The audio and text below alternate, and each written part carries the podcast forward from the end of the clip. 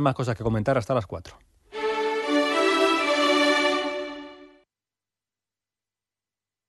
Onda Cero, Extremadura.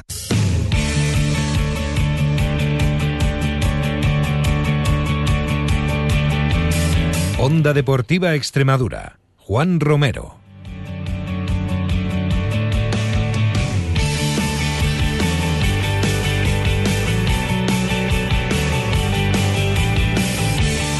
Hola a todos, muy buenas tardes, bienvenidos a Onda Cero Extremadura, bienvenidos a Onda Deportiva.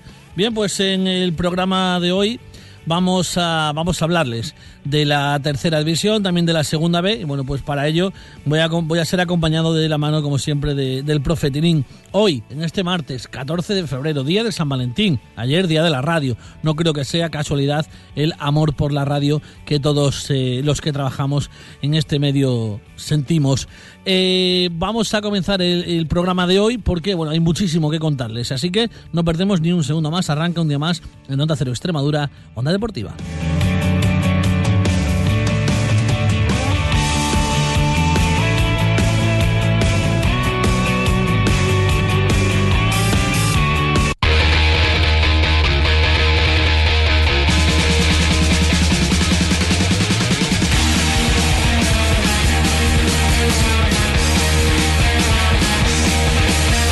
Pues allá vamos, eh, profe Titín, buenas tardes.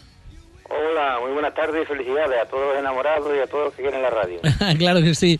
Eh, bueno, pues eh, tenemos, eh, hemos tenido un fin de semana importante ¿eh? en cuanto, en cuanto a resultados, en cuanto a partidos. En segunda B, dos empates, una victoria. ¿Cómo lo valoras? Bueno, pues no está mal, no está mal. Lo que sí que es cierto que bueno que las sensaciones de, del villanovense pues evidentemente son negativas, ¿no? Tiene una pesadilla ahí que lleva yo no sé cuántos partidos sin, sin ganar. Seis. Exactamente. Y fíjate, ha aguantado cinco aún sin ganar, ha aguantado esa primera, esa cuarta plaza. Y sin embargo, bueno, por esta ocasión pues ya, ya la ha perdido, ¿no? Por tanto es lo único. Pero sí, bueno, yo creo que, que, que el problema está en el gol de este equipo. Yo creo que, que no sé, que, que tú sabes que, que en la plantilla siempre hemos dicho que está muy equilibrada, pero sin embargo ahora pues no ven gol, ni lo ve Rubio, ni, ni lo ven los dos delanteros centros, que son dos, dos camisas caces del área, evidentemente. Es eh, tremendo, ¿no? Es cuestión de rachas. Eh, el, el, juego tan fluido, tan vistoso también, también ha, fallado, pero, pero la verdad es que esto es fútbol, eh, las rachas son así para los delanteros y bueno, pues lo que antes era todo sobresaliente ya no lo es tanto, ya ha abandonado la cuarta plaza, pero bueno, esperemos que muy pronto, más pronto que tarde, cambie, cambie esta dinámica. Eso esperemos, eso esperemos, porque están ahí cerquita, ¿no? Están ahí cerquita y evidentemente, fíjate, si han estado seis partidos sin, eh, sin ganar y, y, aún están ahí a un punto prácticamente, pues entonces, bueno, hay que tener hay que tener paciencia y yo creo que, que tienen plantilla capacitada como para poder estar ahí. En cuanto al Extremadura 0-0 también ante, ante el Córdoba B en un partido raro. Eh, una primera parte bastante eh, floja para los de Almendralejo, la segunda intentaron con Arreones llegar, pero no pudieron batir al conjunto cordobés.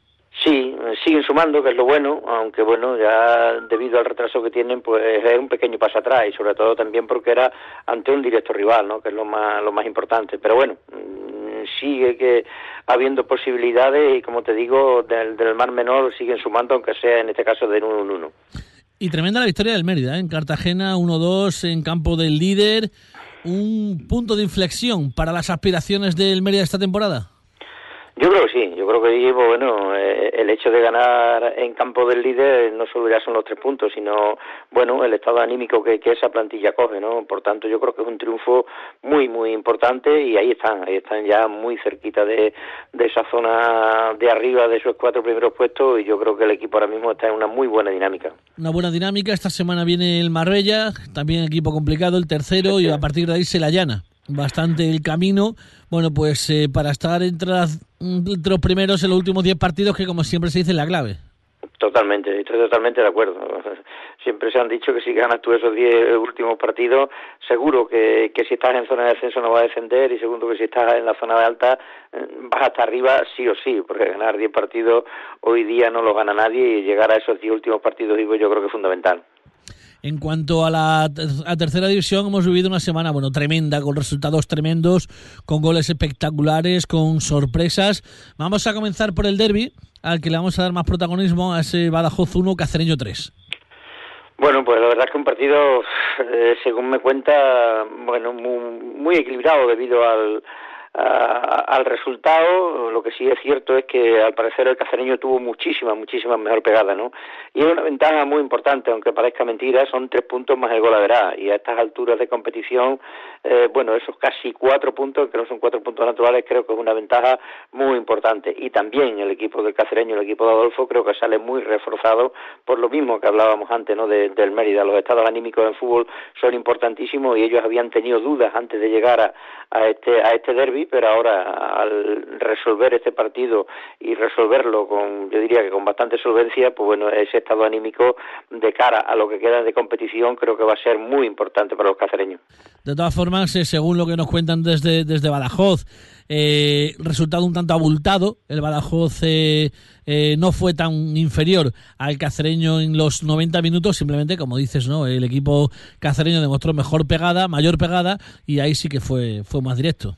No, evidentemente, lo que yo te decía, ¿no? También me cuentan lo mismo que a ti y no pude verlo, eh, pero sí que estoy totalmente de acuerdo contigo y lo que te decía, ¿no? La pegada fue la diferencia del partido en sí y no no es porque el Badajoz no tenga goleadores, que sí que los tiene también, pero en esta ocasión, pues bueno, pues el cacereño fue muchísimo más efectivo y ahí están los tres puntos.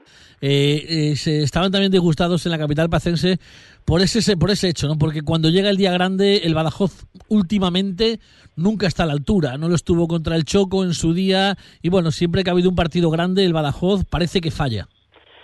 Claro, sobre todo por la gente, ¿no? Yo he escuchado a, su presidente, a Pablo, y, estoy totalmente de acuerdo con él, que, la decepción no es ya en sí por el club, sino por, esa cantidad de, espectadores que, que, acudieron el otro día al estadio, ¿no? Por tanto, yo creo que esa decepción es la que la que impera y la que yo que estoy en la calle, pues evidentemente es la que palpo, ¿no? Eh, que, siempre en los momentos cruciales es cuando un poco falla, ¿no? Por tanto, esa es la, mayor decepción que hay aquí en Badajoz. De todas formas, eh, bueno, pues son tres puntos más el golaveraje, que son dos partidos, pero bueno, el Badajoz ya ha remontado más diferencia en estos en estos últimos meses, estas últimas semanas, y bueno, le puede volver a dar la, la, vuelta a la tabla, pero obviamente la ventaja del cacereño depende de sí mismo, y si no pasa nada raro, el cacereño debería ser campeón de liga. Tercero, el Coria 4-0 sobre el Dieter Zafra.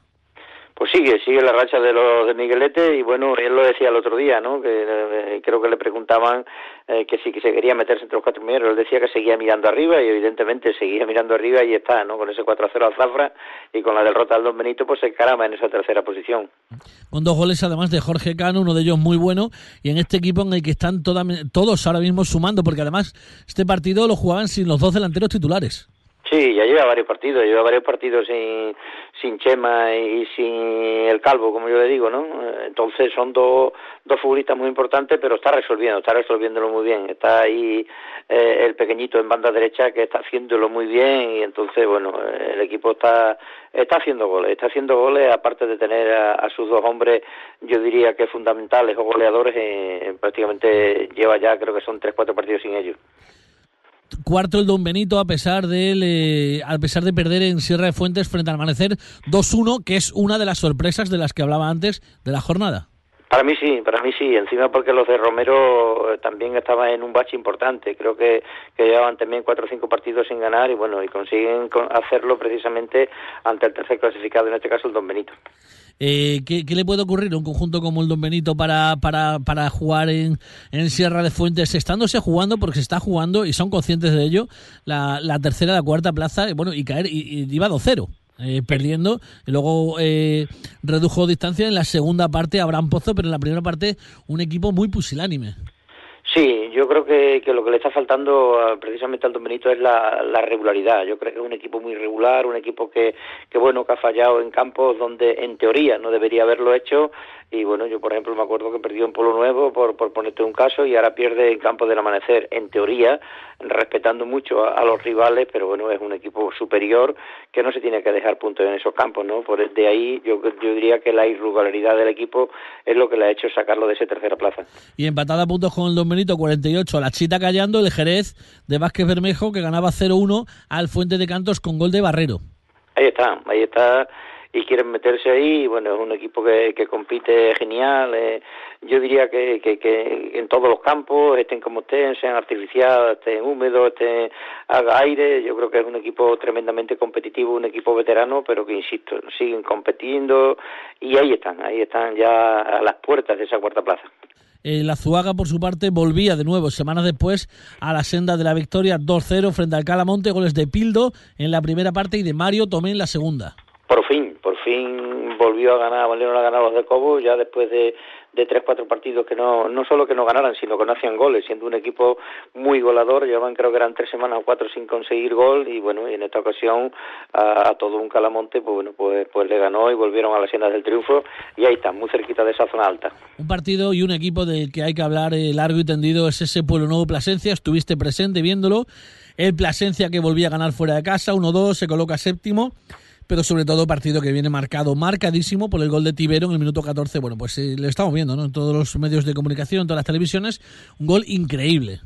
Tremendo, tremendo. Además, a mí me cogió prácticamente perpendicular hacia él cuando él le pegó y se vio que el balón que bueno, nada más que pasó prácticamente en la zona del medio campo, la raya del medio campo y le pegó. Bueno, el gol es impresionante. Además, un chavalito que, que bueno, es muy pequeñito, eh, que mira, no sé, unos cincuenta y tanto, y la verdad que fue un gol realmente impresionante. Yo hace tiempo que no veía un gol tan, tan bueno como ese. Poco, poco menos de, centro del campo. Yo creo que por lo menos 50 metros sí que debe de haber. Y bueno, pues una potencia tremenda que entra por la escuadra de la portería de, del Plasencia de verdad que como te digo, que fue fue precioso, sí, ya te digo que nada más que nada, pasó, no sé, un metro, un metro y pico la zona del centrocampo y desde ahí venía desde atrás un poco en diagonal y le pegó y entró por toda la cuadra derecha de, de, la meta de Manolo. La verdad que fue un partido muy bueno la primera parte, una primera parte muy buena, eh, yo creo que esa primera parte se dividió en dos partes, después del gol de Tibero, de, de creo que tuvo al menos tres, cuatro ocasiones el Nuevo para haber matado el partido. Y sin embargo acabó la primera parte con un Plasencia superior que consiguió empatar. Y luego el segundo tiempo, bueno, el segundo tiempo la verdad es que fue muchísimo peor debido sobre todo a condiciones en las cuales se puso el campo porque llovió mucho durante y antes del partido y el, campo acabó muy pesado y al final pues bueno, pues consiguió marcar Sergio el, definitivo 1-2 para Plasencia. Por otro lado, la estrella 0, Moralo 2, el Moralo que sigue la estela del Plasencia. Sí, el Moralo sigue, sigue fuerte y la Yeji pues vuelve, vuelve a perder un poco fuelle, ¿no? Había entrado en una dinámica muy buena, había conseguido los puntos que tiene prácticamente todos consecutivos y sin embargo, pues bueno, llega ahora el Moralo y, le arrebata tres puntos de su campo, que, bueno, que es un paso atrás de la Yeji y el Moralo, como tú bien dices, pues ahí sigue en una zona muy, muy cómoda, muy cerquita de eso de arriba eh, y ahí al lado de su vecino de presencia. Ahí en esa zona intermedia de la tabla el Olivenza, que empataba a uno con el Extremadura B. Sí, y he, hablado, podido hablar con, su entrenador y precisamente él reconoce que, precisamente no fue el mejor partido de la Olivense ni muchísimo menos. Consiguieron empatar un partido que, lo iban perdiendo con, con el Extremadura y bueno, y se dan por contentos. Y otro partido, bueno, pues también tremendo, ¿no? Que se decidió en el descuento, ese Valdivia 3, Montijo 2, con ese gol de Javi Vila en el 96. Sí, no solo consiguió uno, consiguió dos Javi Vila y bueno, eh, el Montijo la verdad es que creo que es la primera vez que pierde lo que va de del año 2017 y sin embargo para el Valdivia es un triunfo muy importante, bueno, está en una zona bastante delicada, pero insisto, el Montijo pues acabó con esa muy buena racha que llevaban los de Emilio Blanco a lo largo de, esta de, este año. Y por último, bueno, pues ese Arroyo 2, Santa Amalia 0 pues también también un triunfo muy importante para un equipo de abajo del Arroyo que tenía bastantes dudas que después de, la derrota tan importante que sufrió por esa cantidad de goles creo que fue en, en Moral por ese 9-0 o 9-1 pues la verdad es que bueno se, se reivindican de nuevo ante el Santa Malia de, de Curro y consiguen tres puntos que para ellos son muy importantes Vamos a ver, y ojo la semana que viene, partido Calamonte-Jerez, pero sobre todo Cacereño-Azuaga y Moralo-Badajoz. Sí, yo creo que son tres partidos muy, muy, muy importantes, muy interesantes. Yo creo que el Badajoz no, debería fallar en Molado, pero ojo que el Moralo está en muy buena situación. Eh, el cacereño también tiene un rival complicado después de haber ganado, después de tres partidos sin ganar, como es el Azuaga.